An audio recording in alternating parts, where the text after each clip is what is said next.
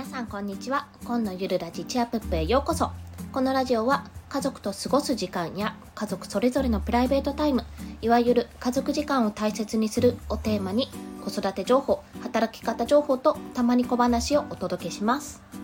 はい。今日のテーマはイライラの原因を分解するということについてお話ししたいと思います。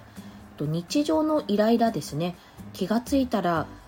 いきなりバーンと爆発していることってありませんかね？私はよくあるんですけども。で思っている以上に溜め込んでいるものだと思います。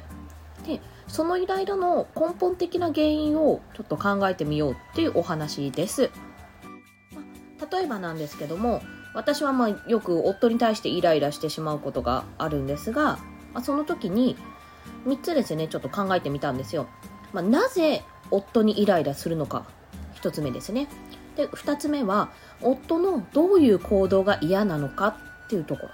で3つ目は自分がどうしたいのかというところです。1つずつ分解していきますね。で1の、まあ、なぜ夫にイライラするのかというところはこの前あった事例をあの例に挙げてお話しするんですけども、まあ、その時は親子3人私と夫と娘で1日、まあ、お休みだったので過ごしていたっていう時なんですけども、まあ、そのイライラの原因、えー、大人2人いるのに夫が子供を見ないっていうところだったんですよ。まあ、この子供を見ないってどういうことか、それが2の、えっと、夫のどういうことが、行動が嫌なのかにつながるんですが、まあ、具体的に何だったかというと、まあ、子供がですね、危なっかしい行動をとるときって、まあ、あるじゃないですか、基本的に。2歳になってもやっぱり目が離せないところはあるので、まあ、そういう時に先に自分が私の方ですねが気がついて行動してしまうんですよ。危ないって言って手を出したりとか止めたりとかすると。でまた夫はですね、えーと、夫の行動ですごいイライラしたことが、まあ、スマホを見たりとか、まあ、ちょっと仮眠とかですねなど自由な行動をとると。こちらのことを考えずにっていうふうに私は思っていたんです。それがまあ夫に対するあの、対してのイライラの具体的な夫の行動です。で、3つ目が、じゃあ自分はどうしたいのかというところなんですけど、考えた時に、私はもっと夫が子供に目を向けてほしかったんですよ。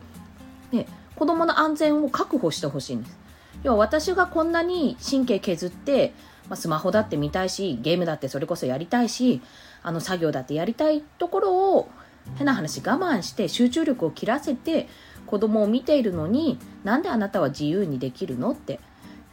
で自分もそういうふうに気にしない時間が欲しいと。夫ばかり自由でずるいっていうふうに思っていたんですよ。そこをあのそこに気がついたというところです。でまあその時間が欲しいっていうところなんですね。私にしてみれば。別に娘と一緒にいるのが嫌なんじゃなくて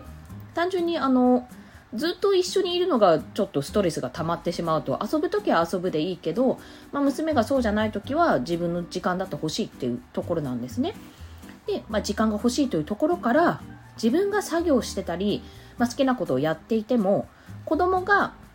まあ、子供の安全確保ができる状況を作る。まあ、そうすれば変な話多少目を離しても大丈夫じゃないですか。でそういうのを作ればいいんじゃないかっていうところに行きましてまあ、夫に見てもらおうとあのちょっと見てよちゃんとって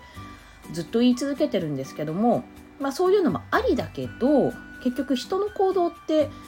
変えられなくて、まあ、変わるとしたら自分の行動とか受け取り方とか自分を取り巻く環境じゃないですか変えるとしたら。でそこに行き着いたですね、まあ、子供が安全に過ごせる環境を作れば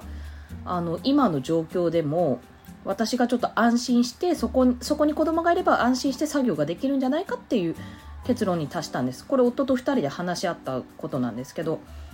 で私は今まで、まあ、夫ばかりに行動改善を求めていたんですね、まあ、もう言ってしまえばなんであんたはやらないんじゃと。私レベルまでやりなさいよぐらいの勢いで考えていたんですけどもこの話し合いであ他に試せる方法があるんだなってことに気がついたんです。もうなんならこれ私は夫がやらないから悪いとまで思ってたんですね。夫のその姿勢というか子供に対する何て言うんですか考え方があなたの意識が低すぎるってずっと思ってたんですよ。でも夫には夫の考えがあってそこには、まあ、変な話彼はあのけまあうんとこれも賛否両論あると思うんですけども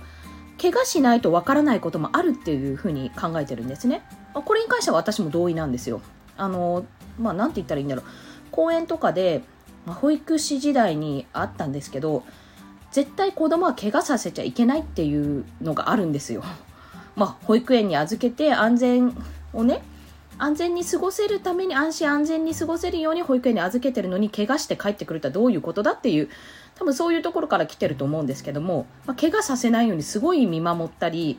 あの怪我になるような原因を公園行ったり、まあ、外行く時もそうですけど中にいる時も取り除くようにしてるんですね。でも怪我をしないとやっぱりわからないことっていうのもあるじゃないですか。何て言ったらいいんだろう。なんか危ないその遊具の使い方とか急に飛び出したら転ぶこともあるとか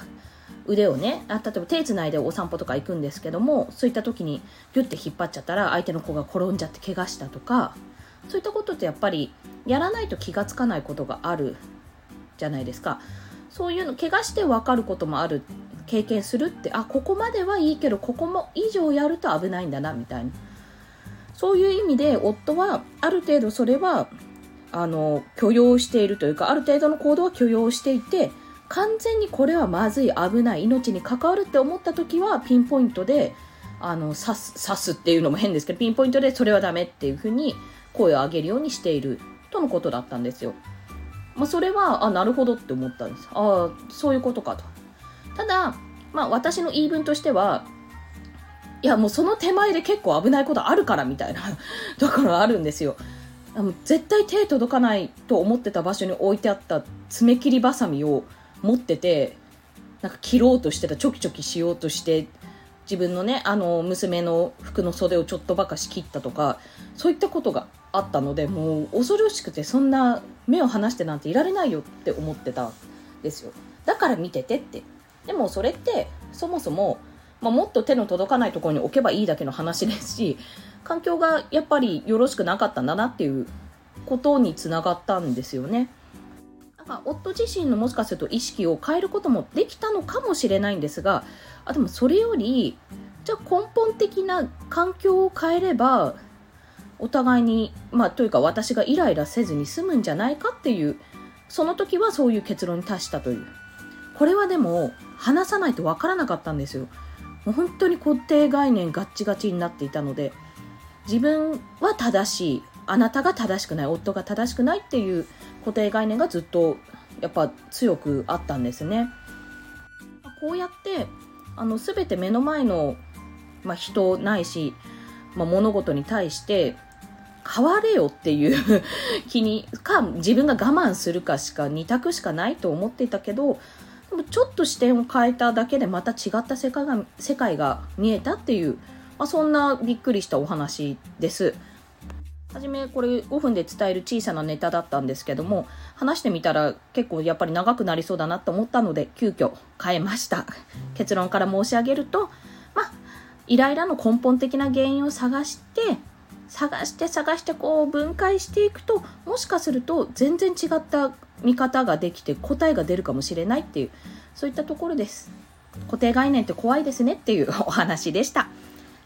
それでは今日もお聴きくださりありがとうございました。コンでした。ではまた。